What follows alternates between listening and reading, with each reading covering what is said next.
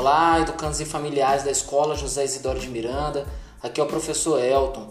Hoje vamos conversar sobre a importância de construirmos uma rotina de estudo para melhorarmos o desempenho escolar nessa quarentena. Vamos lá? Vamos conversar então sobre cinco dicas muito importantes. Dica número 1: um, estabelecendo horários para o estudo. Essa é uma das dicas mais importantes para que a gente possa efetivar uma rotina. Né? Afinal, se a criança não tiver um dia certo para o estudo, a rotina ela não se consolida. Uma dica que é muito interessante é montar um painel com os horários para que a criança consiga visualizar e se organizar. Além dos horários, também é importante montar um calendário com definições de conteúdos do PET e quando eles devem ser entregues, beleza? Vamos para a dica número 2 separando e organizando um lugar na casa para estudar. O ideal é que se tenha um cômodo ou um canto mais reservado para que a criança pode se, possa se dedicar e não se distrair enquanto ela estiver fazendo estudo. Porém, né, se isso não for possível, o importante é definir um local, um espaço fixo para, para que a criança possa realizar a sua atividade, como por exemplo uma mesa de cozinha, o importante é que o espaço esteja limpo, organizado e que tenha o menos barulho possível, né? Então vamos para a dica número 3. Montando um cronograma de rotina junto com a criança. Interessante desse item é a gente pensar a ideia de construir né, essa rotina junto com a criança. Né? A criança ela já é um sujeito, né? ela já consegue fazer escolhas, ela já consegue tomar decisões. Claro que junto com os familiares, né? Então é importante você envolver a criança nesse planejamento para que ela tenha um pertencimento com esse planejamento também. E aí ela vai conseguir entender o que foi programado, os motivos, né? Tudo a partir aí de um diálogo com os familiares, né? Então essa é uma dica muito importante, assim. Vocês explicarem é, qual que é a importância desse cronograma, né?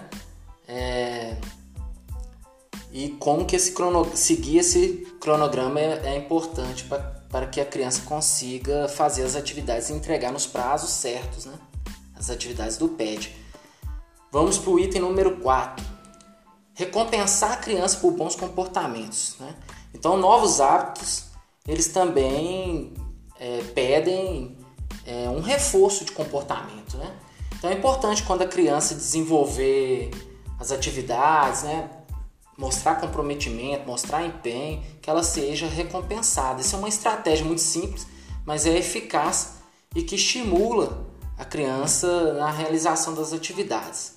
Beleza? Então vamos aí dar os parabéns para as crianças quando elas realizarem as atividades, entregarem as atividades do PET. Beleza? É, a quinta dica e a última, né? Converse e discuta com a criança sobre o conteúdo que está sendo estudado. Então, essa dica ela é muito importante porque ela fala da necessidade da mediação dos familiares na realização das atividades do PET. Né? Então, nesse período da quarentena, como as crianças estão ficando mais em casa, é importante vocês definirem alguém da família que vai né, tirar um tempo para poder mediar, auxiliar, orientar a criança na realização das atividades do PET. É claro que a presença do professor também é importante, né? Como que isso é possível, né? Dentro dessa rotina aí de quarentena, né?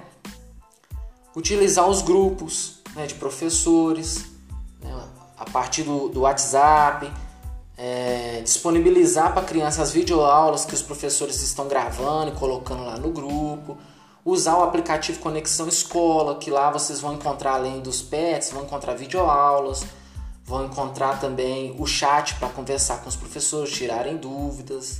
Né? Então, todas essas questões que eu, que eu elenquei aqui são importantes, beleza? Então é isso aí, pessoal. Espero que esse podcast aí tenha contribuído, é, que vocês possam organizar melhor a rotina de estudos de vocês, né? É, e que isso dê bons frutos aí para os estudantes e, e para a escola também, beleza? Um grande abraço.